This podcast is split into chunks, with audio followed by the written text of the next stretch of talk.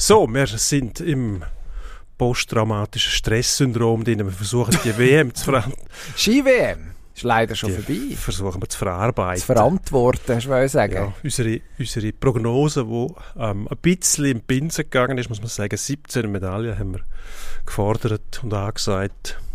Nicht ganz so viel gemacht, aber da reden wir drüber. Wir reden über den Wahr im Fußball, wir reden über schimpfende, fluchende und äh, außer Rand und Bank geratene Coaches ähm, neben Mies und neben dem Fußballplatz. Und ähm, Da haben wir noch ein exklusives Gerücht aus dem englischen Fußball. wahnsinnig. Man darf gespannt. Pro und Konter.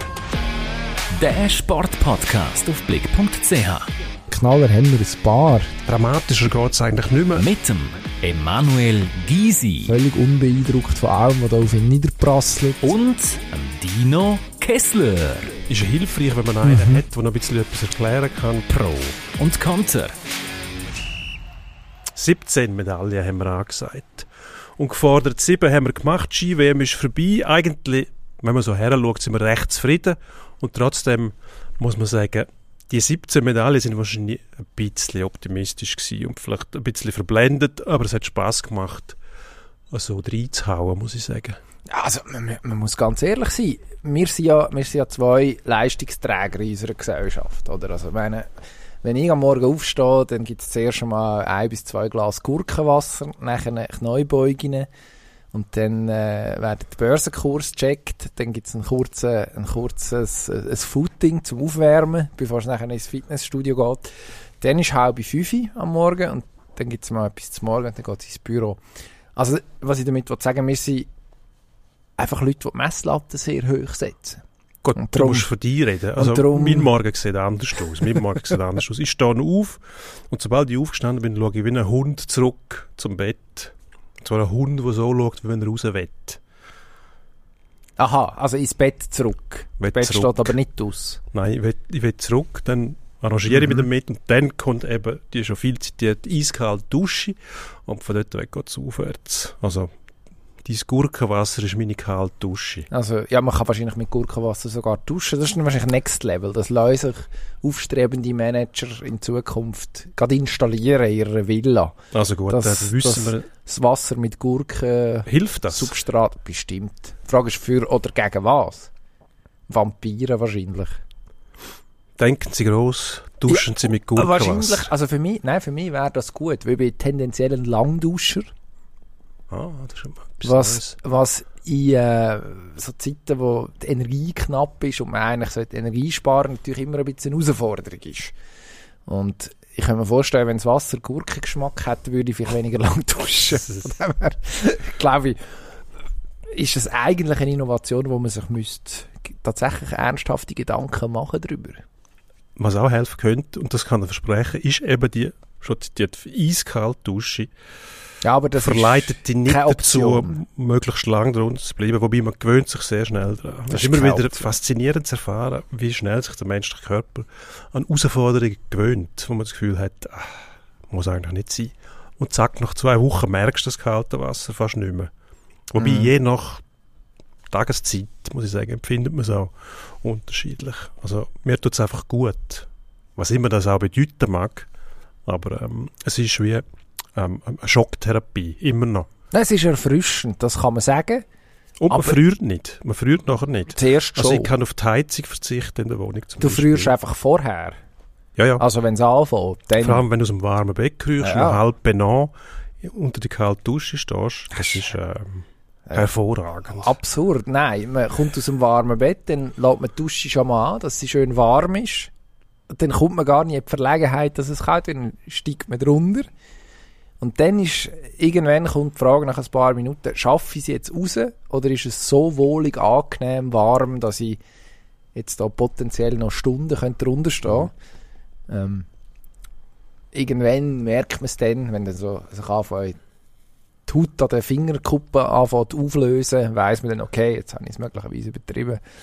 Ähm, ja, Das ist so das Dilemma, womit der Mythos vom, vom Frühaufstehen und Gurkenwasser schlürfen wahrscheinlich auch beerdigt ist, bevor er wirklich entstanden ist. Aber äh, kommen wir zurück zu der Ski-WM.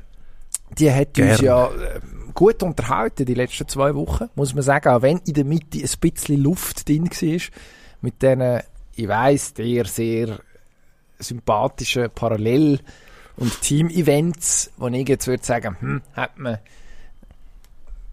ich bin gespannt, wie es in zwei Jahren wird, wenn das, äh, wenn die beiden Events wahrscheinlich nicht mehr im Programm werden sein, wenn auch die alpine Kombination voraussichtlich nicht mehr im Programm ist. Ah gut, dann kann man den Dann haben wir ganz Keks verkürzen fünf Events erträgliche fünf Tage oder so. Ja, also man könnte es in einer Woche oder sag jetzt mal acht Tage oder so, würde man es problemlos durchbringen, ja.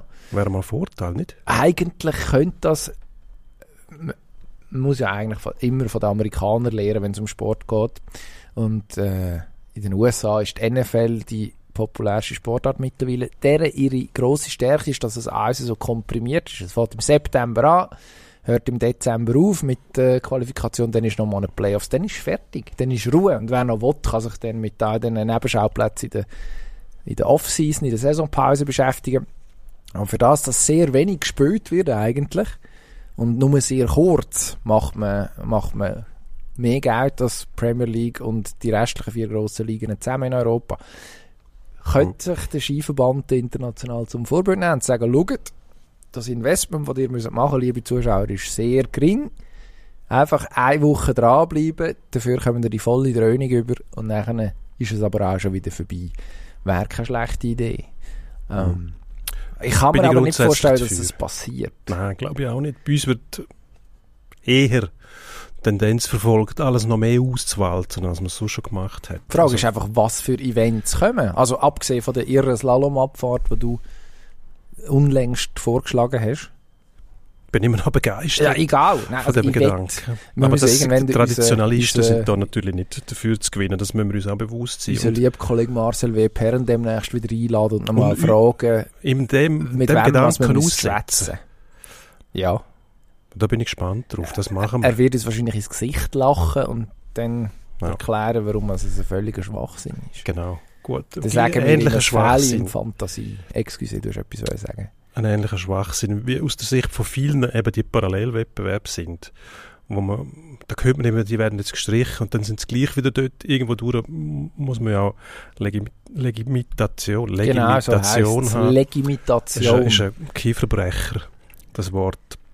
Dass man die WM überhaupt jedes zweite Jahr durchführt. Mit, interessanterweise, da bin ich sehr dankbar dafür, ein Zuhörer geschrieben und ähm, so quasi geschrieben, so paraphrasieren jetzt den Gedanken, ähm, nimm es doch locker, es ist wie eine Fußball-WM. Nein, ist es nicht. Eine Fußball-WM ist das Kontrastprogramm zum Cluballtag. Bei einer Ski-WM fahren genau die gleichen Leute in den genau gleichen Wettbewerb gegeneinander, außer im Parallelwettbewerb. Da hat man quasi isoliert als Nationenwertung. Die gibt es ja schon bei einer Ski-WM. Aber gibt es im Ski-Weltcup auch. Also da schauen wir auch vor allem drauf, sind wir von den Österreichern.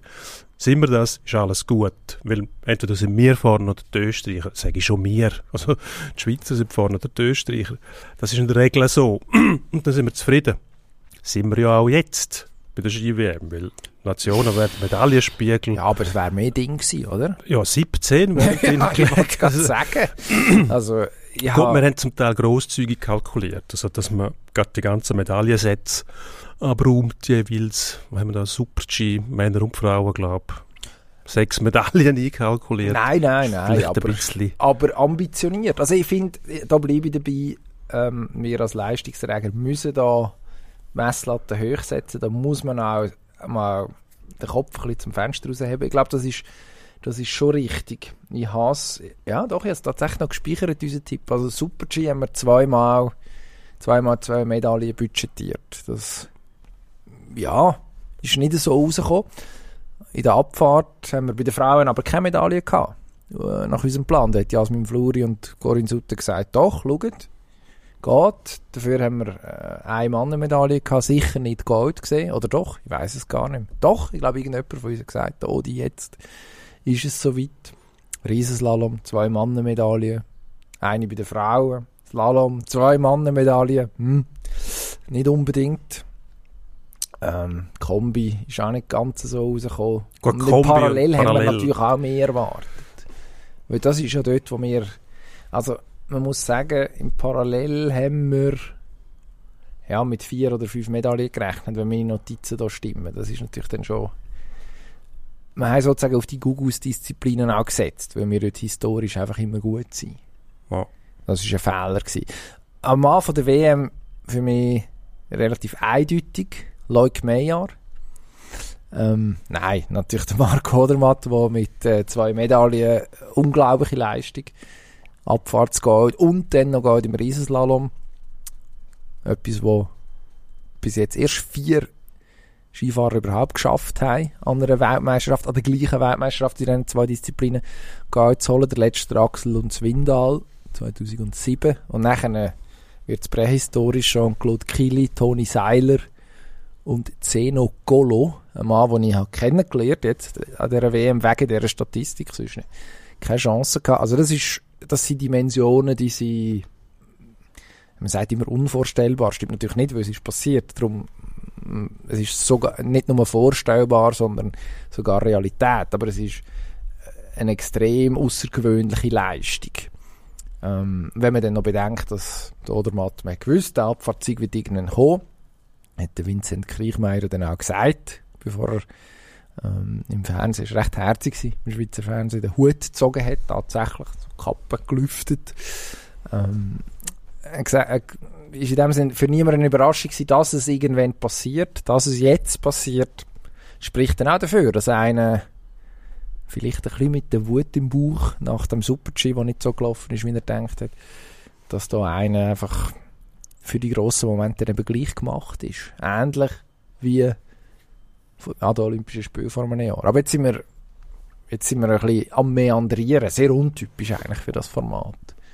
Zuerst, Total. wollen- zuerst wollen über Sinn und Unsinn von dieser WM reden. Ähm, Nationenwertung hin oder her, ich glaube, natürlich hat die WM ihre Berechtigung. Also, dass man alle Wettkämpfe am gleichen Ort fährt, zum Beispiel, das hat man ja sonst nicht unbedingt. Man geht an eine Stelle, zum Teil sind das Strecken, die noch nie befahren worden sind oder die sehr selten befahren werden und dann müssen alle dort runter auf den verschiedenen Passagen von diesen Hängen, je nach Disziplin. Ich finde, das ist, das ist mehr als in Ordnung, dass man das so macht. Natürlich ist es nicht das gleiche wie eine Fußball-WM, wo der einzige Ort ist, wo Ecuador gegen, äh, was weiß ich, Japan spielt oder Katar, wenn sie äh, in Katar stattfindet, die Weltmeisterschaft. Sonst gibt es das Format nicht. Wo, die- natürlich treffen Pentyro und Odermatt aufeinander im Weltcup, logisch. Aber dass man, dass man sagt, okay, das ist der Saisonhöhepunkt, da geht es jetzt um aus und es wird alles am gleichen Ort ausgetragen. Also das finde ich, finde ich im Grundsatz völlig korrekt. Gibt Was- eigentlich auch keine Sportart, die das nicht hat. Ja, ja, nein, es gibt noch schlimmere Beispiele. Ähm, da Noch schlimmer. kann man Eishockey. bei mir, Beispiel. bei mir genau im eigenen Ressort wühlen. Also die Hockey-WM, die jedes Jahr stattfindet.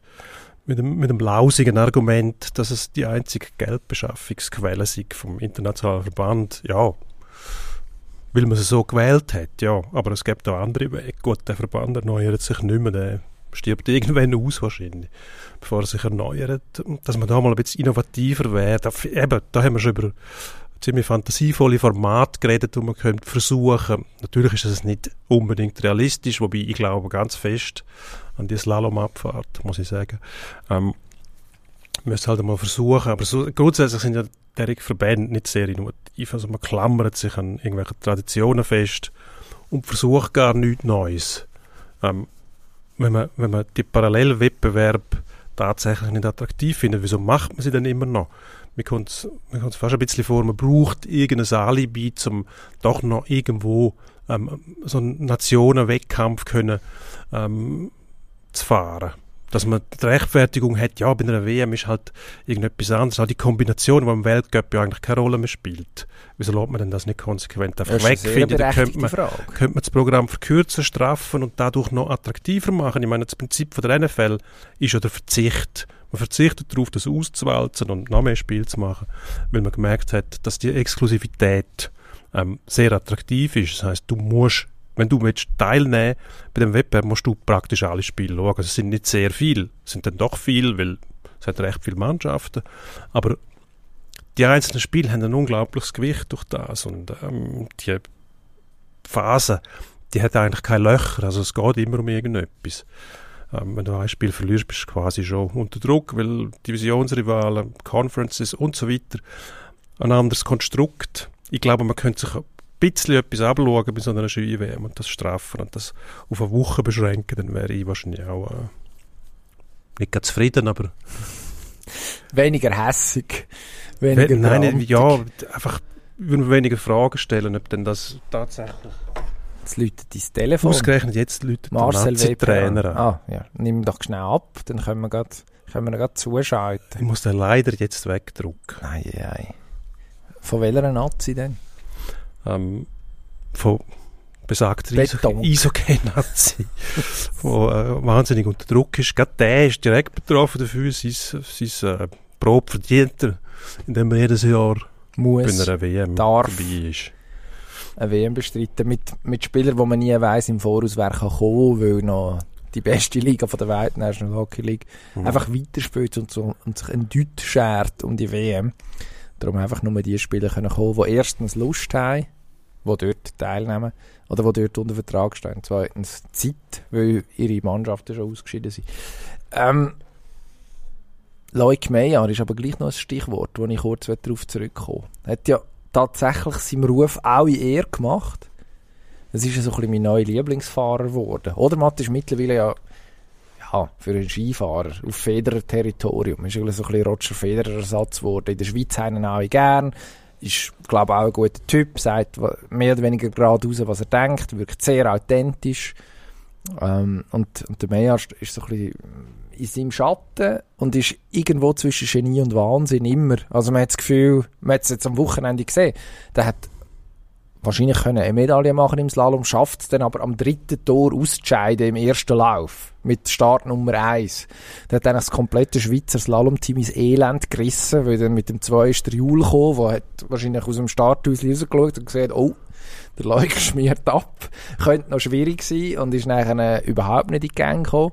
Und der Zennhäuser ist mit dem 3 gekommen und hat gesehen, oh, der Leuk ist abgeschmiert und der Jul langsam.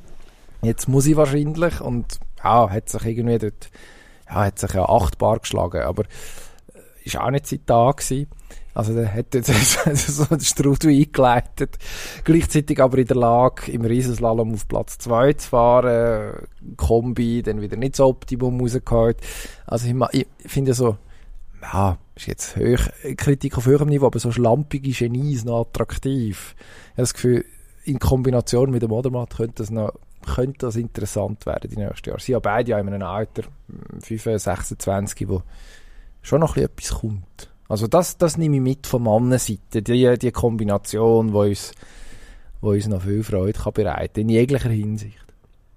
Grundsätzlich, ähm, noch schnell zurück zu der Medaille. Sieben gemacht und so wie die verteilt sind, sind wir zufrieden, muss man sagen. Also drei Goldmedaillen sind es, ähm, zwei in der Abfahrt, richtig, Ja, und eine im Riesenslalom. ja. Was eigentlich gute Ausbeute ist. Die Österreicher sind, glaube ich, irgendwie auf Rang 8 gelandet. Im Medaillenspiegel haben aber auch sieben. Medaillen Auch sieben. Medaillen einfach anders verteilt. Ja, aber die Österreicher haben eigentlich eine gute WM gehabt. Wenn man Ich finde auch, schaut, also die- wie schlecht ihre Saison bis jetzt ist. Das ist wohl, wenn man das sagen darf. Also, ich hätten es wahrscheinlich gegeben, wenn sie es gehört haben. Die Österreicher dürfen eigentlich zufrieden sein Ja. und sind Achte. Und das ärgert natürlich unsere Nachbarn schon.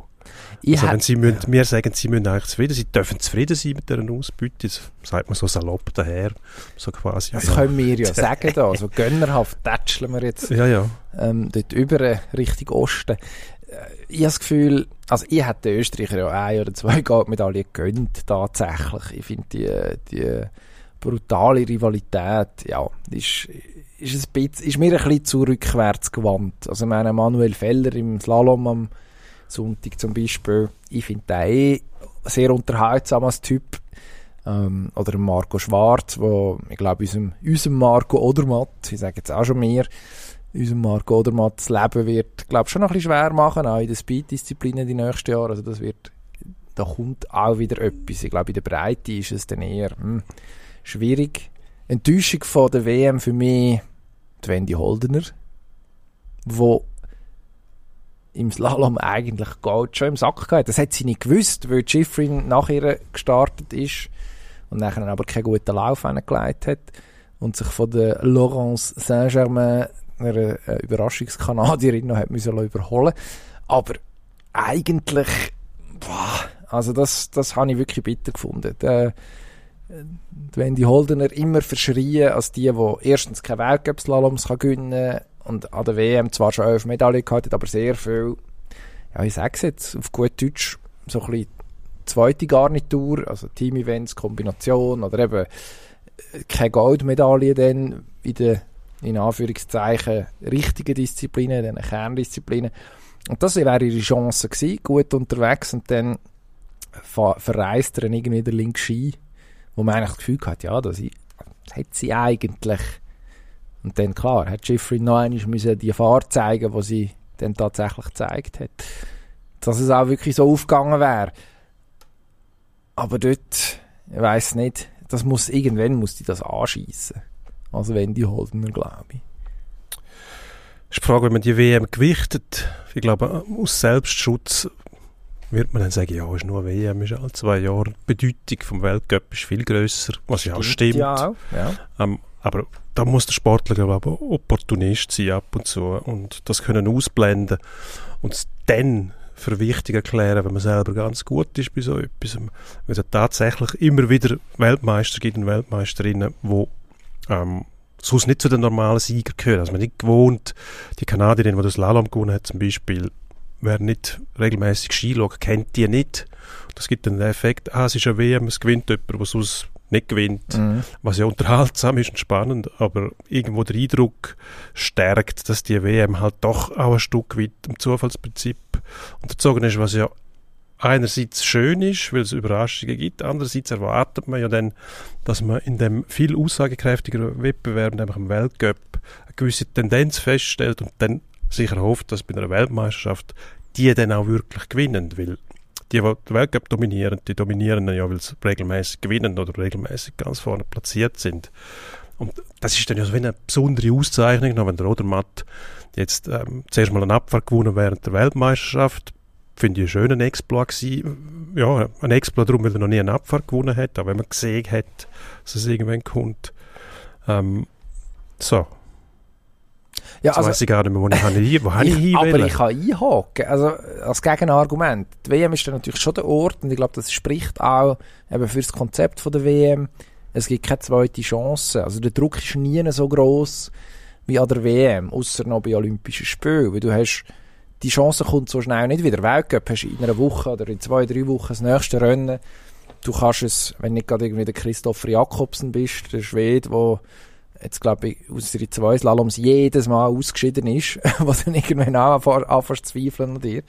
Aber du hast, du hast im Weltcup sechs, sieben, acht, neun Chancen in einer Saison gute Resultate zu machen, wenn das auf einem vernünftigen Level machst. Du kannst in, kannst in einen Rhythmus hineinkommen, dann kannst du auch mal einen Ausschlag nach oben haben und dann klappt es dann mal. An der WM musst du auf, auf einen Punkt parat sein und dort habe ich das Gefühl, hat jetzt Wendy Holdener auch also mit, hat wahrscheinlich an zwei Fronten zu kämpfen gehabt. Zum einen, sie ist 29, ist die Frage, wie viele Weltmeisterschaften hast du noch auf diesem Level? Etwa sechs. Mindestens, genau.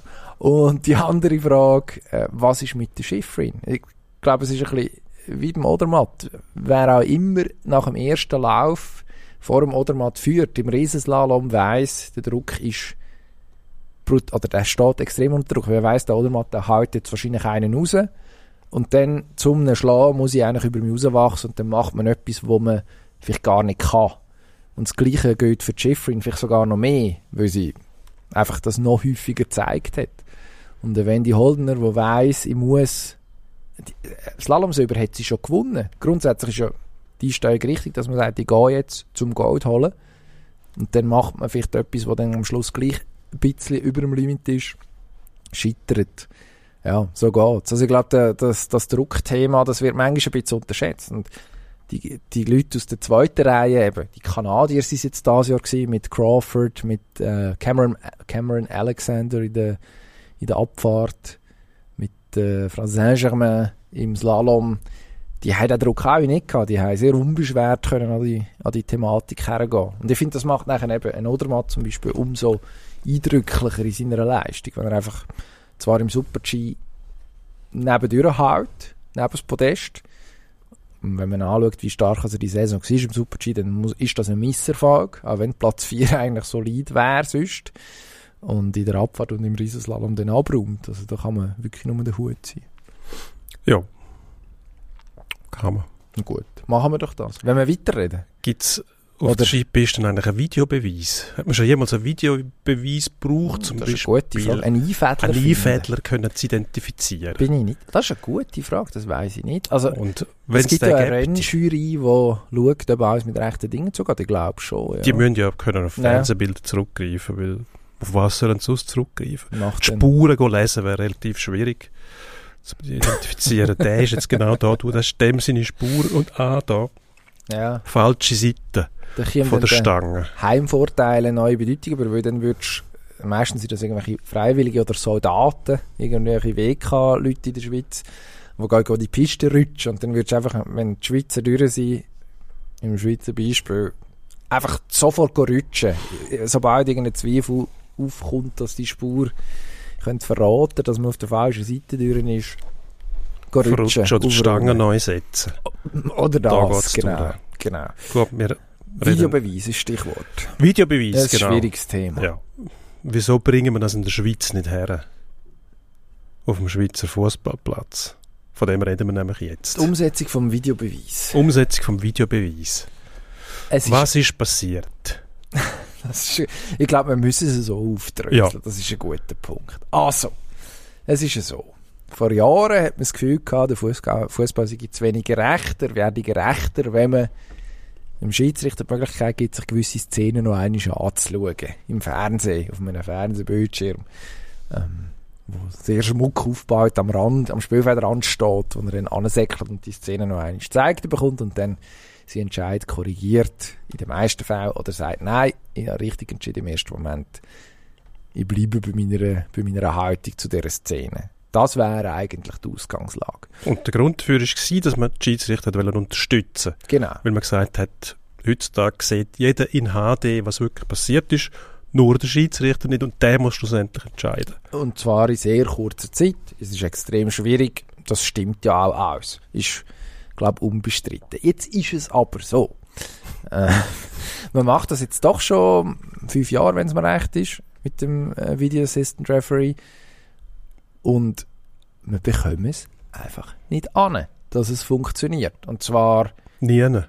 an sehr wenigen Orten. Interessanterweise funktioniert es meiner Meinung nach an den grossen internationalen Turnieren relativ gut. Also Europameisterschaft oder jetzt auch die Weltmeisterschaft hat man auch nicht, also man hat deutlich weniger strittige Szenen gehabt mit dem, mit dem Videoschiedsrichter, wo der Videoschiedsrichter noch zusätzliche Verwirrung geschaffen hat. In der Schweiz haben wir jetzt gerade sehr schwierige Wochen. Ich glaube, man kann es so sagen äh, eine Reihe von Szenen, die zweifelhaft waren, wo Schiedsrichter im ersten Moment nicht entschieden haben, dass ein Vergehen vorliegt. Und am Schluss greift der Videoschiedsrichter ein und gibt dem Schiedsrichter den Wink, er soll sich das noch einmal anschauen, worauf nachher der Entscheid umgestoßen wird. Ähm, meistens Handspiel im Strafraum, wo nachher eine Penalty gibt, die dann zu Goal führen. Und äh, Spiel logischerweise nachhaltig beeinflussen. Also man kann die konkreten Szenen im Schnelldurchlauf durchgehen. Jetzt am Wochenende St. Gallen Luzern gerade zwei Szenen. Zum einen das Handspiel von Martin Friedeck, wo am Bau die Hand bekommt, wo los an seinem Körper entlang baumelt. Er ist einfach noch in der Dreieck, darum ist sie ganz leicht abgespreizt. Ähm, der Schiedsrichter reagiert nicht, gibt nachher den Videobeweis und dann wird entschieden, doch, muss Penalty sein. Luzern kommt noch ein zweiter Penalty gegen sich zugesprochen über mit einem, mit einem Foul im 16er von Lukas Görtler, wo offenbar sein Gegenspieler so bereicht, dass es nach Beachtung von der Videobilder muss Penalty geben. Auch da kann man sich sehr, kann man sehr teilter Meinung sein. Dann haben wir den Fall in Basel gehabt, Fabian Frey, der aufkommt im Zweikampf mit seinem Gegenspieler. Der Ball prallt im Gegenspieler noch an den Körper, nachher am Frey an die Hand. Videobeweis, Penalty. Ähm, es, wird, es wird ewig lang, merke ich gerade. Wir haben den Penalty gegen Lukas Görtler im Spiel gegen IB. Ja. Äh, wir haben den, Pena äh, den, doch den Penalty zwischen, äh, in der Szene mit dem Stergiu, wo der Bradley Finkem an, an, an Kopf, an die Hand köpfelt, so rum. Ähm, also eine Reihe von Fällen, das sind jetzt fünf gewesen, die ich aufgezeigt habe, wo man muss sagen, in jeder von diesen Szenen ist der Entscheid, der ursprünglich gefällt worden ist, wenn man einfach das Regelbuch zur Hand nimmt, vertretbar. Wenn man bedenkt, dass es eigentlich klare Fehlentscheide sind, die sollten korrigiert werden, das ist so einmal vorgesehen gewesen, dann fragt man sich schon, was machen wir da eigentlich? Ja, aber ich glaube, da gibt es fast keine Lösung für das Problem, weil genau diese Frage, finde ich, ist das Kernthema von dem Ganzen. Was ist ein klarer Fehlentscheid? Also, das ist ja sehr subjektiv. Ist es jetzt ein Fehlentscheid oder ist es ein klarer Fehlentscheid? Also da kann man immer darüber diskutieren. Die Bandbreite ist riesengroß. Zum Teil bei, bei Foul, wenn wir in der Bundesliga gesehen haben, ist es eine Notbremse gewesen, bei, bei Gladbach gegen Bayern ist es keine gewesen. Aber das ist Also jetzt das ist, die ganze Bandbreite. Beim meiner Meinung Handspiel, nach eine gute Anwendung vom VAR. aber du hast auch dort die ganze Bandbreite. Du hättest können sagen, das ist ein klarer Fehlentscheid, das ist nie eine rote Karte, das ist nur gel. Du hast bei jedem Hand quasi die Möglichkeit zu sagen, hat er die Körperfläche vergrößert? Ist es absichtlich gewesen? Hat er sich abgestützt, wenn der Ball an die Hand braucht, er muss am Boden? Was ist eine natürliche Bewegung? Mhm. Da fragen mich die auch. Ja, aber eine natürliche Bewegung sieht nicht so aus und dann gibt es kein Hands. Also ich finde auch, man war vorher fast besser bedient gewesen. Irgendwie hat man Bereitschaft gehabt, zwar über den Schiedsrichter zu fluchen, ähm, und das hat man ja eigentlich wollen verhindern, dem, dem man den Beweis darlegt, so ist es, und hat nicht damit gerechnet, dass das nur noch mehr Diskussionspotenzial birgt. Also vor allem die, die Handsentscheidungen, die sind, auch wenn du verschiedene Ligen konsumierst, also da ist wirklich die ganze Bandbreite von möglichen Entscheid von ähm, nein, angeschossen, kurze Distanz, in einem anderen Fall in der gleichen Liga heißt es dann wieder, ja, no, hat die Körperfläche vergrößert, kommt kein Mensch mehr raus. Ja. Ich glaube, schlussendlich müsste man sich vielleicht auf ganz wenige ähm, Möglichkeiten beschränken. Und da bin ich dann schnell wieder bei der Torlinientechnologie. Also wichtig ist, dass man kein Goal übersät. Sollte nicht mehr vorkommen. ja, wäre gut. Dann hat man das schon mal gelöst. Ich glaube, ein Haufen Leute könnten damit leben, dass man einfach sagt, der Schiedsrichter ist ein Bip, Bip, Bip, Schwamm drüber, nächstes Spiel. Jetzt habe ich das Gefühl, die Diskussionen, die, die hören nicht mehr auf. Also, ist die ein, einigermaßen beendet oder auch nicht, kommt schon die nächste Szene, die noch mehr aufregt. Und irgendwo durch findest du nie eine Lösung, vor allem beim Handspiel nicht.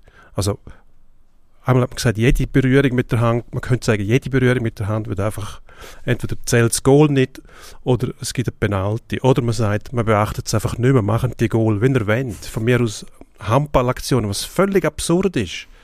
Aber ich glaube, solange es eine Grauzone gibt, wird auch der Fehlerbereich genau in dieser Grauzone drin liegen. Und man wird immer diskutieren. Es gibt keine Lösung, weil der, der im Videokeller hockt, der ist ja dem Subjektiven genauso ausgeliefert wie der Schiedsrichter. also, Aber- wenn der dann sagt, ja, für mich ist das kein klarer Fehlentscheid, aber 90% der Zuschauer schon, wer hat denn recht? Aber das ist doch genau die Lösung. Weil der Graubereich, das ist genau dort, wo der Schiedsrichter seinen Entscheid fällt, oder?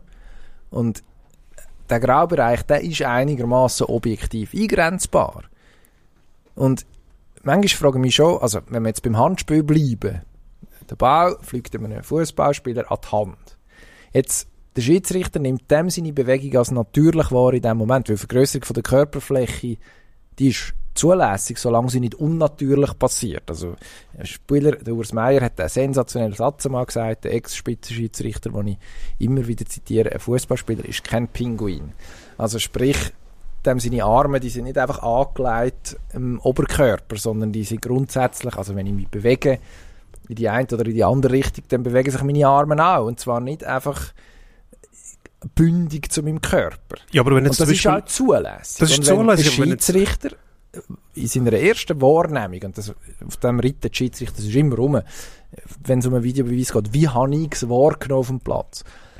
In seiner, in seiner Wahrnehmung, wie, wie die Bewegung ist, sagt, es ist eine natürliche Bewegung, dann ist das im Normalfall muss dann sehr klar sein, dass dem nicht so ist. Und das ist jetzt in diesen Fällen, in allen diesen Fällen, nicht so. Also sogar unsere Kollegen Christian Finkbeiner und Carlo Frezza haben verdankenswerterweise die Szenen alle aufdröselt. Sie in zwei Fällen äh, zum Schluss gekommen, dass der Wahreingriff sogar vertretbar ist. Ähm, ich finde, sie sind da sehr kulant mit, mit dem Schweizer Schiedsrichter und mit dem Schiedsrichterchef Daniel Wermelinger. Ähm, also jetzt kann da im Fall von Fabian Frey dort sagen, es sei eine unnatürliche Bewegung. Du gumpst, wirst vom Gegner irgendwie noch bedrängt, dann wird noch der Ball abgelenkt vom Gegner. Also dann muss schon ein verschlagener Hund sein, dass du dann noch irgendwie äh, mit der Hand zum Ball versuchst zu gehen und es noch lässt unkoordiniert aussehen. Und dann wirst du vom Wahr überführt. Also da, das müsste auch ein kriminelle Genie sein. ja, weit weg sind wir von dem wahrscheinlich nicht. Also, also das ist dann schon, also da, man fragt sich dann schon, also die Fußballer sind ja auch nicht blöd. Du würdest jetzt als ehemaliger Eishockey-Spieler für etwas anderes sagen. Aber die würden ja auch riskieren, im Strafraum die Hand zu Hilfe zu nehmen, im Wissen, dass es nachher eine Penalty geben kann, was statistisch irgendetwas zwischen 75 und 80 Prozent des Gegengoal bedeutet, wenn nicht gerade der Lukas Görtler schießt. Also, da, ich, ich, ich, ich werde nicht, ich komme, die, die krampfhafte Suche nach dem Heinz-Penalty geht mir, ist, ist für mich völlig unverständlich. Also man hat sich da völlig verrönt. es ist viel schlimmer geworden und nicht besser, seit man den wahr hat. Früher ist die Hands-Diskussion Natürlich hat man nachher dem Schiedsrichter vorgeworfen, aufgrund von den Videobildern, die man dann hat, und er nicht hat, schau mal, das ist ein ganz klares Hands. Was ist denn ein ganz klares Hands? Also man sieht heutzutage Verteidiger, wenn einer über den Flügel kommt, auch wenn er trippelt, die haben die Arme hinter dem Körper, heben sie zusammen, Mhm. dass ja nicht ein Hands kommt. Das ist übrigens also, eine unnatürliche Körperhaltung. habe ich gerade das ist eine unnatürliche Körperhaltung. Also wie soll der normal verteidigen? Wenn der andere weiter trippelt, dann muss er die Hände wieder führen nehmen. Aber der hat eine Zeit von seiner Mobilität hat er schon eingebüßt. Also das sollte eigentlich nicht sein. Gleichzeitig, wenn der flankt und der Ball geht an die Hand, dann hat er das Problem, dass es eine Penalty gibt, wegen Hand. Kann geben, aber Kann nicht immer. geben, nicht- immer. Kommt darauf an, wer in, in Volkenswil ist, glaube ich, gar kein Kauer. Es wird immer behauptet im Kauer, aber ich glaube, die sind nicht im Kauer. Vielleicht sind sie im fünften Stock. Ja. Und es ist gleich ein Keller. Nein. Man stellt sich das so vor, es ist so ein Deutschland ist Man ein Cave. Kauer. Darum, weil dort aha. wahrscheinlich einfach... Äh, Aber manchmal sitzt da Esther Staubli vor dem Bildschirm, dann ist es kein Man Cave. Nein, dann ist es ein Woman Cave. Ja. Oder mindestens ein Mixed Cave. das wäre ja begrüßenswert. Aber Absolut. früher, was mir bei welcher WM ist das? Thierry Henry, der gegen Irland, glaube ich, ein Handsgoal nachher WM-Qualifikation oder die EM-Qualifikation. die WM gekostet hat. Ja. Gut, die Franzosen sind nachher vom Schicksal bestraft worden. Da ist man einigermaßen zufrieden gewesen dann, aber es hat nichts am Entscheid geändert, dass man so etwas nicht sieht. Da hat man gesagt, da muss man etwas machen, bin ich auch einverstanden, in so einem Fall. Mhm. Aber was jetzt passiert, hat mit dem nichts mehr zu tun, mit dem Grundsatzentscheid, dass man gewisse Sachen will klären. Und das hat meiner Meinung nach mit, dem, mit dieser Definition zu tun, was ist ein klarer Fehlentscheid. Mhm. Wenn du eine Szene anschaust, sagst du vielleicht, es ist ein Fehlentscheid, aber eigentlich geht das. Ich sage vielleicht, das ist ein klarer Fehlentscheid. Das ist ja das Interessante daran, dass man jede Szene anders sehen kann. Das beführt die Diskussionen, die unendlich spannend sind. Ob jetzt das um ein Tripling geht, um einen Schuss. Ist es Zufall gewesen, nicht hätte er das wählen? Da kann man endlos diskutieren über jede Szene. Und da schließen wir es im Prinzip aus, weil man scheinbar ein abschließendes Urteil hat von einem, der in der genau gleichen Lage ist wie wir zwei auch. Nämlich einfach entscheiden muss, ist jetzt das wirklich ein krasses Fehlur- Fehlurteil oder nicht. Und ich glaube, das ist das Schwierige. Wenn ich, jeder ist doch irgendwie beeinflussbar. Also Mhm. auch die, die in den Keller oder im fünften Stock hocken. Auch die Esther Staubli.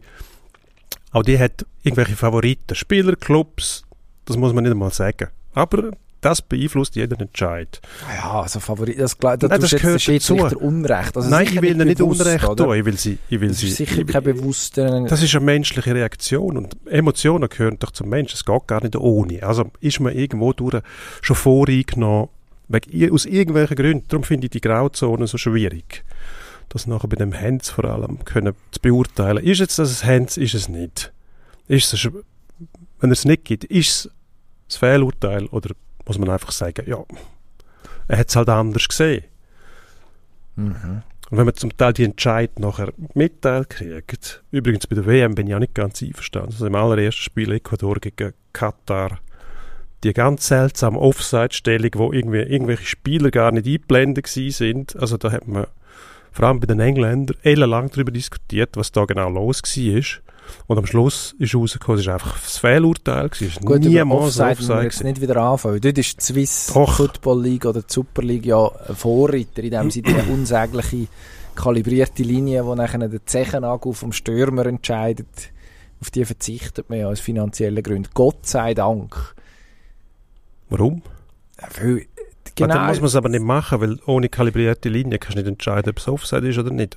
Und wenn du das nicht kannst entscheiden, bis zum letzten Millimeter, bis zum letzten Zehennagel, entweder ja oder nein. es muss einfach so deutlich falsch sein, dass es nachher, selbst wenn du es ohne kalibrierte Linie anschaust, eindeutig ist, dass es sich um einen Fehlentscheid gehandelt hat. Und dann kannst du es, dann kannst du es äh, Und wieder nein, das ist ändern. Grauzone. Entweder ist es richtig oder es ist falsch. Nein, das heisst, entweder ist es Offside und zwar aufgeschlüsselt bis zum letzten Nanomillimeter. auf eine, jetzt geraten Oder wir auf nicht. ein Nebengleis, weil das spielt alles für, für, die, Schwe- für Ja, den Schweizer wo sind wir eigentlich gewesen? Bringen, die Frage ist, bringen, wieso bringen wir es in der Schweiz nicht her? Also was man noch muss sagen dazu, äh, der Schiedsrichter entscheidet dann am Schluss selber auf dem Platz. Also er kommt die Bilder präsentiert über.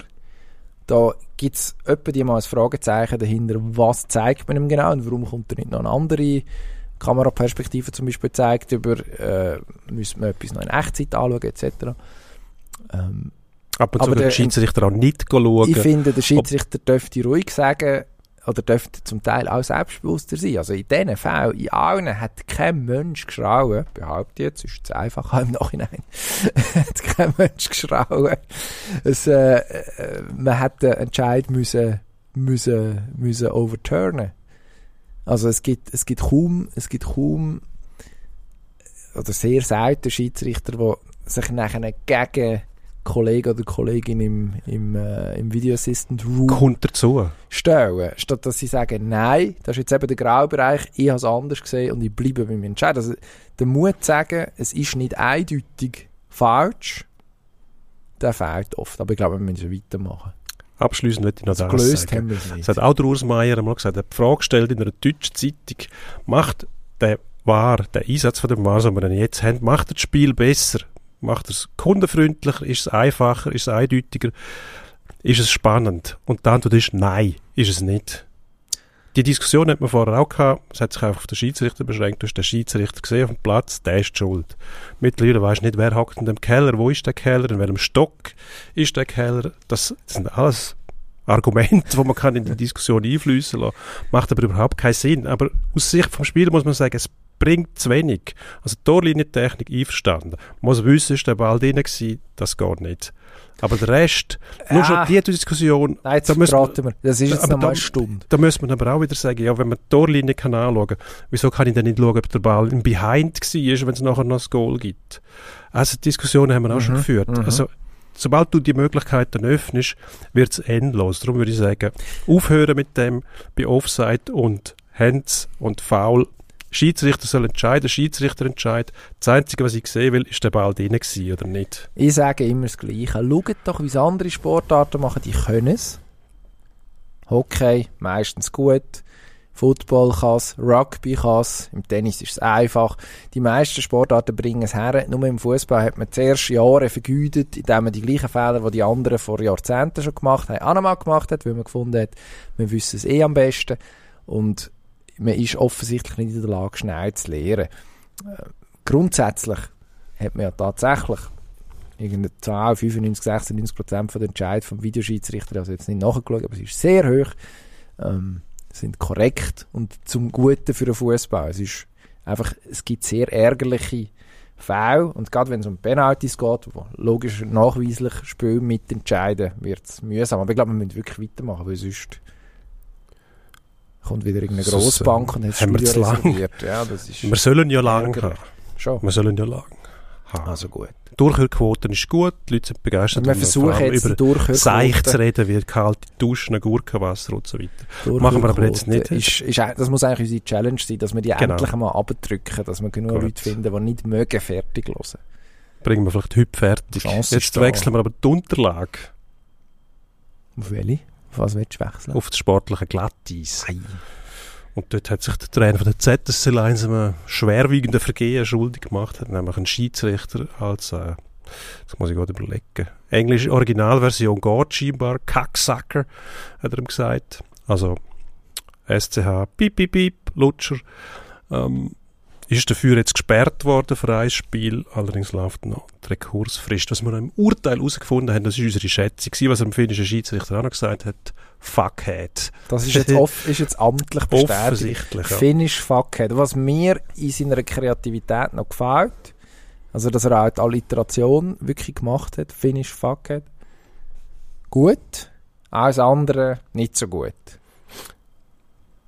Jetzt ist er gesperrt worden. Und es gibt Leute, die finden, es lange nicht eine Spielsperre gegen Mark Crawford. Ähm, ich bin nicht sicher. Ich bin sicher. Es gibt zwei Seiten. Ich habe das Teufel auf der rechten Schulter und noch viel schlimmeres Teufel auf der linken Schulter. Das ist zwei Teufel. Vom engelshaften Wesen kann man mir, glaube ich, freisprechen. Die Zeit ist vorbei, der Zug ist abgefahren. Ich frage mich, es gibt die Seite, die Liga begründet das Urteil damit, dass man ihn nur für ein Vergehen kann bestrafen. Das heißt, ein Strafkatalog, man hat den gewählt, wo wahrscheinlich der sinnvollste und der einfachste ist, nämlich Beleidigung, Beschimpfung vom Schiedsrichter. Also die Äußerung, ähm, Kacksacker, wo ähm, homophob ist, die hat man dann nicht auf Gold gelegt. Es geht wirklich nur darum, dass er einen Schiedsrichter beschimpft hat. Was er gesagt hat, in dem Fall eher irrelevant Mhm. für die Spielsperre. Also nicht berücksichtigt worden, dass er seine Vollbu- Vorbildfunktion ähm, im Jahr 2023 nicht wahrgenommen hat als Trainer von einem grossen, kleinen Club, spielt keine Rolle, National League Club, ähm, ist er eigentlich in der Verantwortung, die Pflicht wahrzunehmen. Jetzt kann man für das irgendwie nicht bestrafen oder will nicht. Mhm. Und da fragen wir uns, ist das die richtige Message von der Liga? Nein, ist es nicht. Also der Döni Wosche, der Liga-Präsident, Liga-Boss, hat es eigentlich gesagt, ähm, es ist eine rote Linie überschritten worden. Und das ist es. Also jetzt werden äh, wahrscheinlich in der Wolle geerbte Hockey ähm, Freunde sagen, ja gut, der Ton ist ein bisschen raucher im Eishockey, das stimmt. Das ist auch in Ordnung so. Ist überhaupt nichts einzuwenden dagegen. Aber wenn man sich dann wundert, also ich meine, eben, es ist eine schwulenfeindliche, eine schwulenfeindliche Beleidigung, wenn man sich, wenn man sich dann fragt, warum also es immer noch praktisch keine ähm, öffentlich dazu stehende homosexuelle Eishockeyspieler gibt, hm, könnte Teil von der Erklärung sein, dass Leute Chefpositionen haben, die offensichtlich ähm, schwul sind, mal per se als auch oder mindestens der Verdacht, jemand könnte schwul sein, als Beleidigung oder als Beleidigungsvariante auffassen. Ist ein bisschen schwierig. Wenn ich jetzt einen Junior, einen Sohn oder eine Tochter hat, ZSC spielt, in der äh, hochgelobten Nachwuchspyramide, übrigens zu Recht hochgelobt, ähm, ich hätte schon Fragen, ob es denn so eine wahnsinnig gute Idee ist, dass man jemanden anstellt, der erstens sowieso eine zweifelhafte Vergangenheit hat im Umgang mit Untergebenen, also das ist mittlerweile bestens dokumentiert aus Nordamerika, auch wenn man beim ZSC ähm, darauf hergewiesen hat, wo man ihn ja zum zweiten Mal bereits angestellt hat, dass er sich in Zürich nie etwas dergleichen hätte zu Schulden lassen ähm, und, nachher, und nachher haut er noch so einen aus. Also wir reden ja da jetzt nicht von einem einmaligen Ausrutscher, sondern einfach, also wahrscheinlich ist er einfach verwünscht worden das Mal.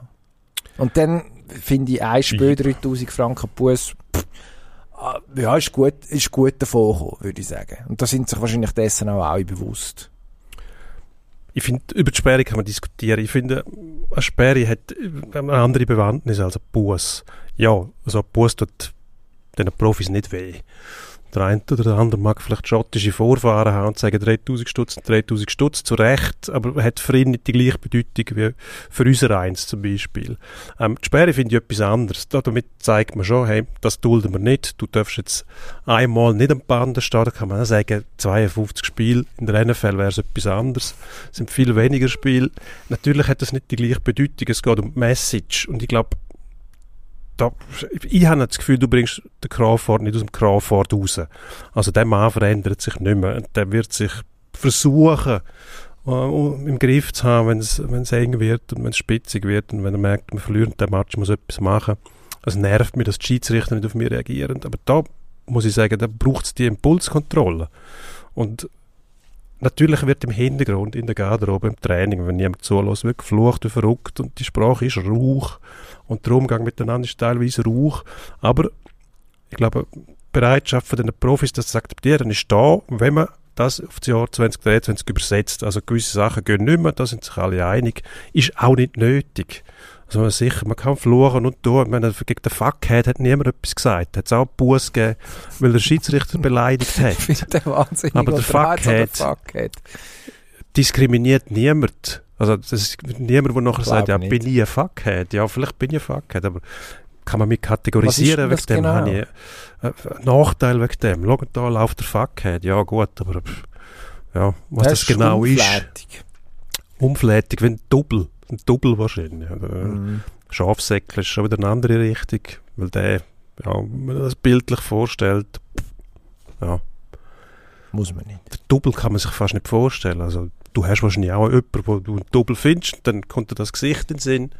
Ähm, kann sein, aber äh, Kacksack ist etwas anderes. Da wissen wir, es hat nicht nur einfach die Bedeutung von einem Schimpfwort, weil ich jemanden gerade einen Trottel finde und einen Double, sondern das geht eine Stufe weiter und ich glaube, da müsste die Liga eben noch mindestens eine Mitteilung folgen lassen beim Urteil. Das Urteil ist einfach Seck ausgesprochen worden, eine Spielsperre und ein Buß wegen Schiedsrichterbeleidigung. Aber die Bedeutung von dem Wort, das sie gewählt haben, die gesellschaftliche Bedeutung, dass man da wenigstens noch gesagt hat, wir wollen das nicht, wir akzeptieren das nicht. Ähm, er kriegt jetzt eine Spielsperre, aber im Wiederholungsfall, wenn das nochmal vorkommt, dann greifen wir zu härteren Bandagen. Finde, da fehlt auch die Mitteilung von der Liga, dass man dem ein, gewisse, ein gewisses Gewicht gibt. Jetzt versucht man wahrscheinlich davon zu kommen mit einer Spielsperre. Ja, wir haben ihn ja gesperrt, ist gut und recht. Mhm. Aber Also dem wird zu mich, wenig Rechnung getragen. für mich ist es dann schon... Es zeigt dann einfach, dass gewisse Sachen, oder es liegt mindestens der Verdacht nach, dass gewisse Sachen Lippenbekenntnis bleiben. Oder? Also, in der NHL gibt es die Initiative Hockey is for Everyone, äh, wo man versucht, ähm, Diversität und Inklusion irgendwie zu verbessern. Ist ja doch immer noch ein sehr äh, weißer Sport und ein sehr, äh, ja, man muss ökonomisch auf der guten Seite sein vom Leben im Normalfall, um das können betreiben. Das ist in der Schweiz ja nicht anders. Ähm, ich kann mir auch vorstellen, dass tatsächlich, also du vertreibst ja auch Leute, wenn so Personen an der Spitze von einer Organisation stehen. Also das ist kein Führungsstil, wo man im Jahr 2023 sagt, doch mal, so stelle so stell ich mir einen Chef vor. Also stell dir vor, bei uns würde jemand so rumlaufen in der Redaktion. Das hat es vielleicht vor 30 Jahren gegeben, ich weiß es nicht, bin ich noch nicht so dabei weit muss man, glaube ich, nicht zurück. habe ich mindestens nie mehr erlebt. Aber ich glaube, es ist klar, dass es nicht mehr zeitgemäß ist, so zu kommunizieren mit äh, zum einen Untergebenen, aber auch eben Schiedsrichter von offiziellem zu offiziellem, von Trainer zu, zu Schiedsrichter. Also ich kann mir auch vorstellen, dass man zum einen lö löscht es im einen oder anderen ab, wo sich möglicherweise sage jetzt mal, einen anderen Ton wünscht, ist auch nicht professionell, abgesehen davon. Also wir sind am Arbeiten. Mark Crawford macht das nicht, ist ja nicht für oben Trainer und äh, braucht das zum, weiß nicht, den Frust von seinem Pöstler-Job, nicht gegen Pöstler, ehrenwerter Beruf, aber von seinem, von seinem Alltagsjob irgendwie loszuwerden, sondern der macht den ganzen Tag nichts anderes, als über das Spiel nachdenken. Ja, und vor allem ist er im Rampenlicht. Also, der Pöstler kann auf seinem Töffel fluchen und machen, wenn er will. Es Ja. gehört ihm niemand. Der kann Ja. sagen, was er will. Der Mark Crawford steht an der Bahn, der wird gefilmt, man sieht, wie er sich aufregt, was dazugehört. Äh, Die Emotionen will man sehen. Der Wohlwend hat Flaschen auf die Eis geworfen, der Dagnes und der äh, Graham Grönborg. Grönborg, fast vergessen, haben sich irgendwie gegenseitig vorgeworfen, dass ihre Spieler zu Schwalben anregen und haben sich dann beschimpft und so weiter. Finde ich alle, alles unterhaltsam, sobald, solange nicht eine gewisse Linie überschritten wird, die überhaupt nicht nötig ist, dass man die Dimension ja. wieder vorkramt, oder? Das sollte auch ohne gehen. Darum sage ich, Crawford bringst du nicht aus dem Crawford raus. Der ist konditioniert von 40 Jahren NHL wahrscheinlich und vorher Juniorenhockey irgendwo in der, in der Prärie draussen. Also, das ist keine Entschuldigung, überhaupt nicht. Wenn man versucht, das zu erklären, läuft man sehr schnell Gefahr, dass man sich wieder auf den Mikrokosmos beruft und dann das will entschuldigen mit dem. Und das soll überhaupt nicht so sein. Aber vielleicht ist es tatsächlich so, dass gewisse Leute sich einfach nicht mehr ändern können. Also, ja, wenn es dann Crawford aushängt, dann, dann löscht es bei dem, dann senkt sich die, die, die rote Wolke auf ihn nieder und dann ist er dort drin und dann muss das Zeug raus und dann gibt es wahrscheinlich auch keine, keine Grenzen mehr. Also, der überlegt sich ja nicht, was sage ich jetzt dem, sondern das rutscht dem raus. Das ist ein Impuls, ein Reflex auf, auf Nichtbeachtung vom Schiedsrichter. Und wenn das nicht kontrollierbar ist, dann wird er in Zukunft Probleme kriegen, weil ich glaube, nochmal kommt er nicht davon mit so Also, etwas. Also dann wird dann auch Zürich müssen sagen, hey, können wir uns das leisten, so etwas mit dem ganzen Konstrukt, das wir haben, wo äh, Inklusion ja groß geschrieben wird. Zürich hat in der Nachwuchsbewegung auch den Auftrag, Breitensport zusätzlich zu fördern, was ja im Profibetrieb eigentlich wie ein lästiger Appendix, wenn es denn den gibt, Appendix ist schon lästig, vorkommen muss. Also da sieht man ja, dass eigentlich der soziale Auftrag da ist. Der wird auch, der wird auch gelebt.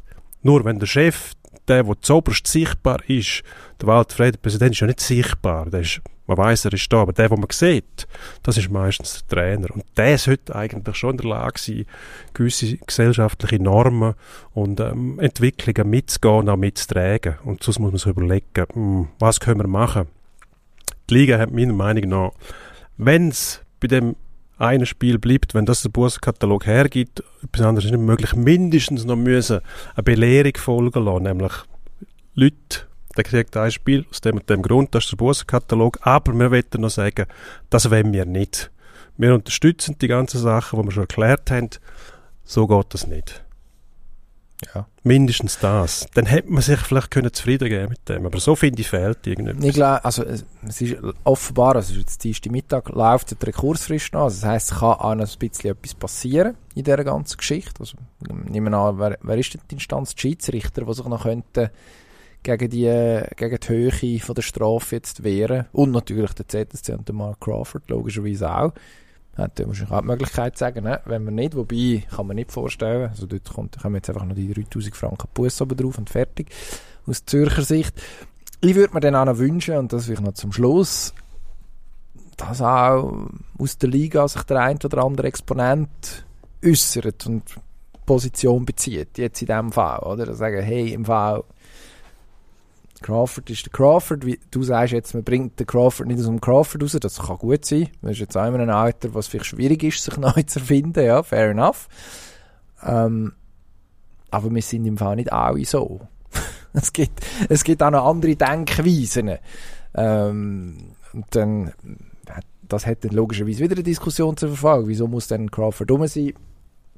Das ist vielleicht etwas für einen anderen Tag, aber ich würde mir dann schon wünschen, dass sichtbar wird, dass eben nicht, dass es jetzt, dass die Zeiten vorbei sind, dass so Typen, ja, einfach un, unwidersprochen die Position haben, wo sie sich, wo sie, wo sie im Moment halt haben, sondern dass es mindestens eine Debatte gibt, auch innerhalb vom Sport.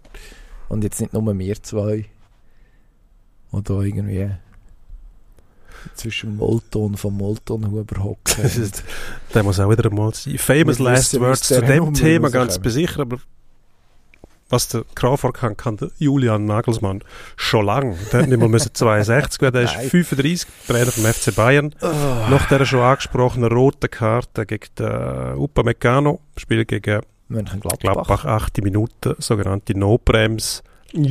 Ja. Ähm, hat man noch Verschiedenes können lesen darüber. Möglicherweise ja, nein, sicher nicht die Mutter von allen No-Brems, hat einer gesagt. Das ist wahrscheinlich korrekt, ja.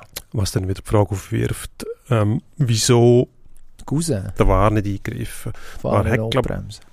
Nicht eingegriffen, weil es möglicherweise eine No-Brems war. Auf jeden Fall hat sich der Julian Nagelsmann fürchterlich aufgeregt und zwar auch nach dem Spiel, also nicht während dem Spiel wieder Mark Crawford auf den Schiedsrichter eingewirkt, sondern vor allem nach dem Spiel und irgendwie in einer perfiden Art und Weise hast du nämlich aus der Kabine gekommen der Schiedsrichter und nachher so in Hörweite von der versammelten Presse treten, dass die hören müssen, was er sagt, ähm, will der mich verarschen und dann noch weichgespültes Back und ich glaube, da ist ihm jetzt Bundesliga auf der Spur. Also der Schiedsrichterchef hat ähm, das Verfahren eingeleitet und ähm, Julian Nagelsmann droht eventuell, dass er Spiel, Spitzenspiel am Wochenende gegen Union Berlin verpasst. Ich glaube, das ist nicht einmal das Schlimmste, was ihm blüht.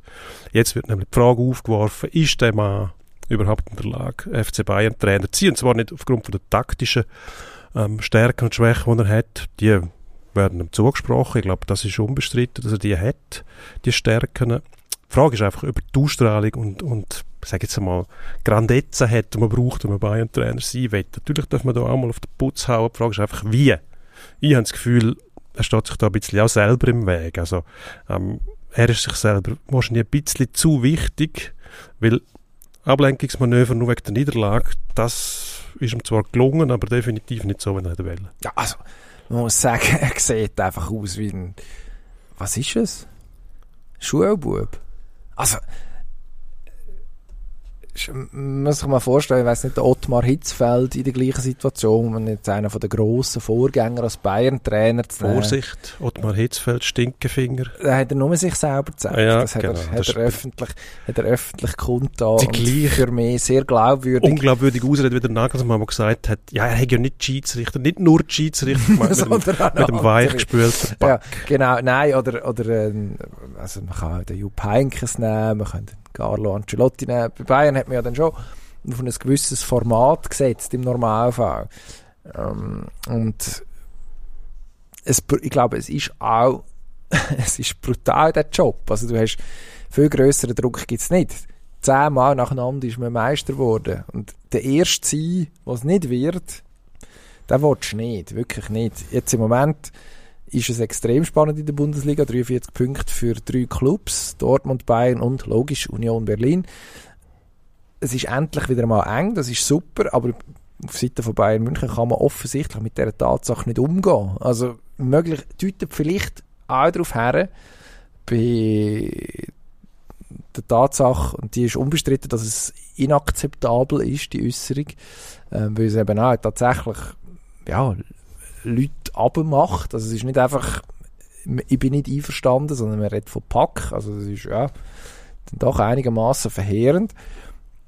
Es deutet darauf her, dass man Bayern intern schon auch ziemlich ja, ein Nervenflattern hat, offensichtlich. Das wird, nehme ich jetzt mal an, dem Trainer weitergeben. Und der steht nachher logischerweise unter Druck, weil der Erste, der fliegt, logisch, ist am Schluss der Trainer. Und wenn man dann liest, dass irgendwie ein Sidan sich äh, daheim äh, schon Gedanken macht, äh, dass er allenfalls könnte Bayern-Trainer werden irgendwann, ähm, dann geistern so Leute wie Thomas Tuchel rum, wo gut, vielleicht geht er wieder zu Chelsea zurück, ähm, hat man jetzt können lesen. Äh, dann ja, ist es auch nachvollziehbar, dass man nervös ist. Dass man das nachher aber so an sich, ja, dass man sich an sich anlässt, ist noch nachvollziehbar. Dass man nachher dem nachgibt, es wirkt sehr unsouverän. Und, Sehr, ja. und, und ist, Auch eigentlich nicht das, ist eigentlich nicht das, wo man von einem, von einem Trainer von Weltformat, was jemand, der bei Bayern München Trainer ist, muss sein, erwartet. Nein, grundsätzlich auch nicht. Oder? Man, wie im Hockey auch, äh, spürt man so ein bisschen, im, Fußball ist es noch offensichtlicher.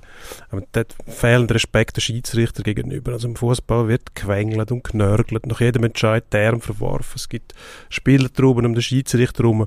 Da könnte die FIFA schon längstens etwas dagegen machen. Ich glaube, das läuft alles in das rein und dass man die Schiedsrichter immer respektloser behandelt. Ich frage mich, wieso machen die nicht etwas dagegen? Mindestens mal die Schiedsrichter einfach mal sagen, das Wochenende ohne uns, schauen selber weiter, werden beschimpfen wenn, aber dass sich die alles gefallen lassen müssen. Das ist auch dort wieder eine Vorbildfunktion, oder? Also wenn es der Trainer von Bayern macht, wieso soll es der Trainer vom Regionalligist nicht machen?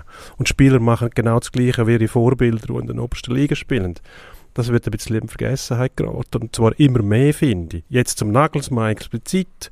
Ähm, natürlich, das ist jetzt verrückt, oder? Zehnmal hintereinander Meister. Es ist unvorstellbar, dass ein Bayern mal nicht mehr Meister wird. Aber irgendeiner wird es mal verwutschen. Und der Club ist gar nicht mehr in der Lage, so etwas zu verarbeiten, ohne dass gerade alle entlassen werden. Was ein normaler sportlicher Reflex wäre und auch ein unternehmerisches Risiko im Sport dazugehört, nämlich dass, Dass man Niederlagen verarbeitet und in der Bundesliga sogar ein anderer Meister als Bayern. Das scheint völlig außer, Rand- aus, Traktanten gefallen zu sein. Also die müssen mindestens Meister werden, müssen. sie. Die Saison wird aufgrund von dem bewertet, wie weit dass man in der Champions League kommt. Und wenn das als, als Gesetzmäßigkeit anschaust, ja, dann bist du so weit, dass du anfängst, die Szenen so, so behandeln und ähm, irgendwie das Gefühl hast, den Bayern dürfen wir ja gar nicht mehr irgendwie in Querung kommen mit einem schrägen Pfiff oder so, sonst ticken die völlig aus, oder? Also, wobei man noch muss sagen, es war kein schräger Pfiff. Gewesen. Also- Also, es ist, es, ich habe es in der, wo- ist es gewesen, der Süddeutschen, ähm, hat es ein Foto gehabt, ein gute alte Foto, wo äh, beleidigt hat, dass die Hand vom Upamecano, dem Bayern-Verteidiger, definitiv zugreift an der Schulter vom Alassane Plea, wo nachher zu Foul kommt. Jetzt können wir nicht endgültig nachweisen, dass der, der Kontakt ursächlich war für einen Sturz, wie man so oft und so schön sagt. Aber das ist nachher richtig, dass man eben sagt, okay, es gibt den Kontakt. Es ist kein klarer Foulentscheid. Die Hand geht dort hin, die hat dort nichts verloren. Es auch keine natürliche Handbewegung, um das noch einmal aufzumachen, das Fass.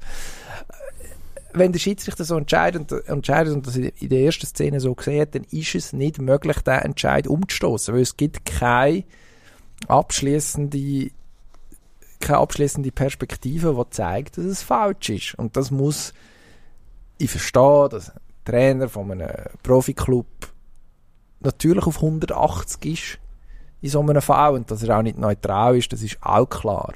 Aber du hast vorhin gesagt, es ist in der achten Minute passiert. Nagelsmann ist irgendwann zwei Stunden später in die Schiedsrichterkabine, nicht ganz, aber es ist viel Zeit vergangen seither. Ja, da finde ich dann schon, also man fragt sich auch, ob die Leute nicht in der Lage sind, sich selber zu schützen. Also dass sie einfach sagen, ich sage nichts. Man muss es nicht so machen wie der Heiko Vogel am Wochenende, wo auf die Penalty-Entscheidung, äh, wo gegen Fabian Frey gefällt worden ist, ähm, um noch einmal auf den Videobeweis zurückzukommen, relativ aggressiv die äh, arme Frau vom Schweizer Radio und Fernsehen äh, darauf hingewiesen hat, dass er keinen Kommentar abgebe, als ob sie die schuld wäre. Ähm, es gibt auch noch andere Wege, als es so zu machen. Aber ja, also Das verratet auch keine Klasse. Nein, muss man wirklich sagen. Also, so die, es gibt, es gibt Trainer, die können das und andere scheinen da größere Probleme zu haben. Und vielleicht trennt sich da auch zum Teil, ja, die Spreu vom Weizen ist die falsche Formulierung. Aber man fragt sich schon, ob es dann für die ganz grossen Aufgaben lenkt, wenn man dann eben an so etwas scheitert. Ja, ich glaube, als Bayern-Trainer bist du permanent unter Druck, wie wir schon angesprochen haben. Du musst eigentlich jedes Spiel gewinnen. Das ist auch das Bewundere an denen, die das können, die Profis dort, die wissen, in der Bundesliga, jedes Spiel, wir sind Favorit. Immer und ewig. Keine Abwechslung, Mhm. nichts. Du musst immer gewinnen, was dem Gegner zum Teil auch leichter macht. Es gibt Nuancen dort, mit Favoriten sollten auch mal gegen Bayern gewinnen. Ähm, die, die hinten dran sind, die haben eigentlich ein lockeres Leben, wenn sie gegen Bayern spielen. Wenn sie verlieren, ist es keine Überraschung.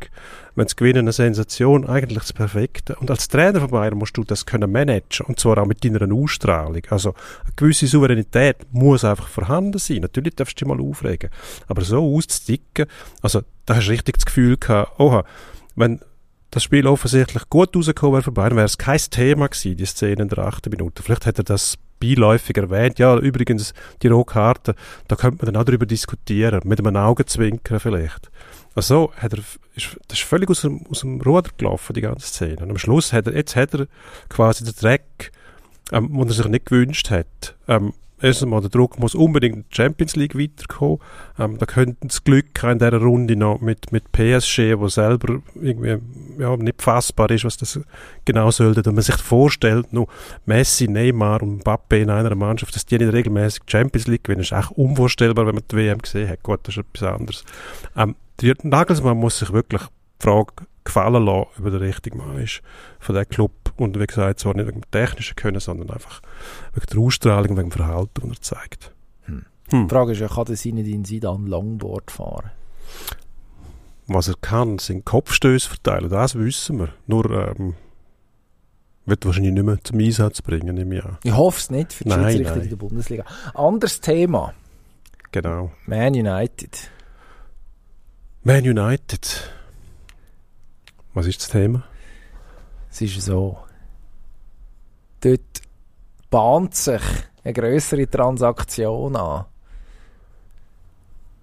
Hast du jetzt gesagt, Ernie Meissen, irgendwo zwischen denen? Man United. Oh, das hast du einmal gesagt, aber nachher hast du nochmal etwas gesagt. Nein, nein. Wenn wir das Bändchen ablösen. Der Ernie Ist Meissen. jetzt, ist, das jetzt, ist das jetzt das Alter, das sich da schon bemerkbar macht? Wir müssen ein bisschen Das Gehör, das Gehörli, die verstanden, der Ernie wäre Was wird der wäre Ernie dass kauft? Ernie Meissen, das ist exklusive Information. Ernie Meissen kauft Manchester United. Es geht darum, es geht darum, oder? Also wir reden nicht über das 3-0 gegen Leicester, wo Manu und die erste Halbzeit Nein, also rubbish war. unsere Kollegen vom Fußballrösser haben kürzlich darüber berichtet, dass der Ernie Meissen jetzt eingestiegen ist in einem Veloladen, E-Bikes verkauft in der Region Basel. Also die Mobilitätswende auch dank ihm. Ähm, für die, die ihn nicht kennen, ehemaliger Schweizer Fußballspieler. Ähm, wie du da auf den kommst, jetzt weiß ich nicht genau. Aber auf jeden Fall Das Gehör. ja, ich weiß nicht, wie wir den Bogen schaffen. Man U Manchester United, bekannt aus Klassikern wie im Champions League Finale 1999 und anderen äh, Hühler, steht zum Verkauf. Die Familie Glazer, gut verhasst in Manchester, seit man vor, ja, wann ist das, in den Nullerjahren, seit man den Club gekauft hat und einmal auspresst hat zuerst, gut Geld abgesogen. Ähm, und jetzt gibt es ein Wettbieten wo ein paar grosse Namen im Raum stehen, wo der Club könnte kaufen. Das eine ist der Herr Radcliffe, äh, Ineos-Milliardär, Radcliffe, ähm, der Sohn von Jim Radcliffe, oder? Sohn von der Stadt, wie er sich selber äh, PR-mässig versucht zu verkaufen. Irgendjemand hat den Elon Musk ins Spiel gebracht, was ähm, Er ja, selber wahrscheinlich. ich glaube auch. Wäre ich dann noch gespannt, wie das, äh, wie das äh, Twitter- und Tesla-Aktionäre fänden, wenn der Herr Musk sein... Der ist gar nicht flüssig, der kann sich das gar nicht leisten, Manchester United zu kaufen. Und dann noch der Herr Altani aus Katar, Scheich Also- Yassim. der katarische Staat faktisch, wo sich überlegt, ebenfalls zuzuschlagen. Und Der Ernie Meissen. offenbar der Ernie Meissen. Also, das ist, finde ich, äh, wäre mir, wir sind ja neutrale Journalist, aber wäre mir die sympathischste Lösung, ehrlich gesagt, wenn der Ernie Meissen würde übernehmen. Ja, mir fehlt da irgendwie noch. Zu Basel würde der ein oder andere dann beleidigt fragen, warum hast du nicht den FCB gekauft?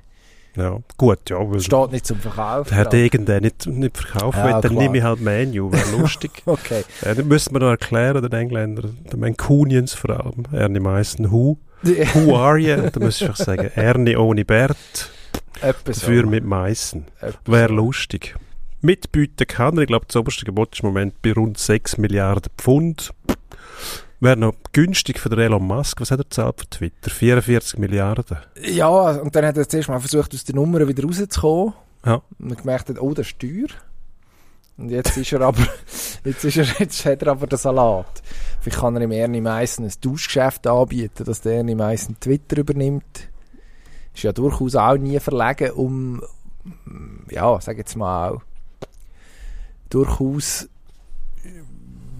emotionale Statements auf äh, Tele Basel jede, jede Woche oder sehr regelmäßig mindestens Gast. Äh, Finde ich, einer, finde ich hervorragend. Äh, macht aus seinem Herzen keine Mördergrube.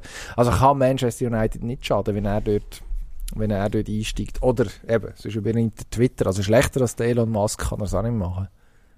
Nein. Der Elon Musk hat offensichtlich vergessen, dass es keine Verträge gibt mit den Twitter-Nutzern. Also, wer Lust hat, zum heute aussteigen, weil der Elon Musk ähm, Besitzer ist von Twitter, kann das jederzeit machen. Also, kann nicht belangt werden. So gibt es auch keine Garantie. Theoretisch könnten alle verreisen und der, der Dienst wäre erledigt von einem Tag auf den anderen. Und er hat 44 Milliarden ins Land gesetzt. Ähm, einigermaßen rätselhaft. Gut, wir müssen in Endspurt, sonst äh, geraten wir tatsächlich Gefahr, dass wir die letzten Durchhörer auch noch verärgern. Nein, nur, also angenommen, der Ernie Meissen wird nicht neuer Besitzer von Manchester United. Behüte Gott.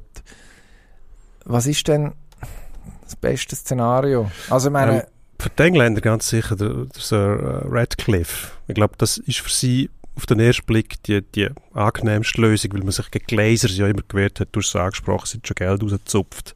Fragwürdige Entscheidungen zum Teil, wird da wirklich alles dafür tun, dass die Mannschaft auch so gut wie möglich dasteht, im Vergleich zu anderen Riesenclubs wahrscheinlich nicht. Also wenn man die Entwicklung von Man City anschaut, da ist zielgerichtet wahrscheinlich auch viel zu viel Geld investiert worden, wenn man Financial Fairplay anschaut, weiß man nicht genau, wie streng das verfolgt wird. Aber ich glaube, die Leute werden einfach Glazers loswerden. Nur, ob es dann mit dem Scheich aus Katar zufrieden wären, wäre vielleicht noch die abschließend, äh, wie sagt man dem, wollten von den Glazers. Das am Schluss sagen. Gut, wir Amerikaner sind jetzt wieder. Wir präsentieren noch den neuen Besitzer, Scheich Yassim aus Katar. Viel Spaß mit dem. Und wie der, also wenn man ähm, einschlägig bekannte Literatur verfolgt, hat der schon Pläne, wo eigentlich nicht genau in die gleiche Richtung laufen, wie sie die Glazers verfolgt haben, sondern durchaus, also ähm, Old Trafford modernisieren, Mannschaften so aufstellen, dass sie über Jahre alles dominiert, was eigentlich auch nicht im Sinn vom Erfinder ist, sondern eine sportliche Wettbewerbsfähigkeit, wo die Premier League schon im Vergleich zu anderen Spitzenligen ähm, einiges an Abstand gewonnen hat. Ja. Aber wenn man das will, Ja, als Fan kann man natürlich sagen, spannend, wenn der Besitzer äh, Lust hat, viel Geld reinzupumpen. hast du Logisch. gesehen bei Newcastle, was ist die am meisten verbreitete Reaktion bei einer Umfrage unter Newcastle-Fans, nachdem bekannt worden ist, ähm, dass die Saudis kommen? Der ungeliebte Herr Ashley, der zuerst hat müssen gehen Die Antwort ist eine Frage gewesen, nämlich von den meisten, wie viel können wir ausgeben? mhm. Es geht nur um das. Scheinbar. Also, es, es wird dann noch Folgefragen geben. Also im Fall, wenn jetzt äh, Manchester United katarische Besitzer überkommt, was passiert mit Paris Saint-Germain? Ähm, eigentlich darf ja, eigentlich darf ja ein Besitzer nicht zwei Clubs, zum Beispiel in der Champions League oder im UEFA-Wettbewerb, laufen haben. Man es sieht so aus, als ob man dann würde, also, Der Paragraph ist aufgeweicht. Taschenspielertrick anwenden. Red Bull. dass Also, verschiedene, dass, der FC Salzburg meinst du, dass äh, verschiedene Entitäten, ähm, PSG und äh, Man United würden besitzen, wobei man Gut. sich dann auch kann fragen wird denn das Geld vielleicht noch, nicht doch eher nach Manchester verschoben? Also das Investment ist dort, PSG hat man glaube für relativ günstige 20, 30 70. Millionen oder so, für wenig Geld auf jeden Fall 70 im Millionen. Vergleich äh, gekauft vor äh, über 10 Jahren. Also ja, dort, das ist amortisiert. Dort kann man, dort kann man möglicherweise dann einfach über verschieben auf die Insel.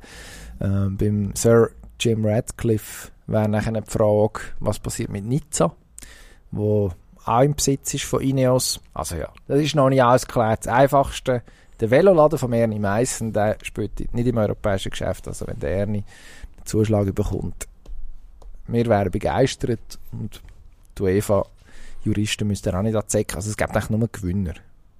absolut. Höchste Zeit für einen Endspurt. Jetzt gehen wir rein. Endspurt. Bayern, Dortmund, Union. 43 Punkte, allenthalben. Die Bundesliga ist an der Spitze plötzlich wieder spannend und jetzt kommt zum Duell von der Spitzenclubs Bayern München und Union Berlin im Direktduell. Spannend. Ja. Ich bin auch gespannt, wie das Ganze aufgeräumt wird, die Affäre mit Bayern und Jagelsmann.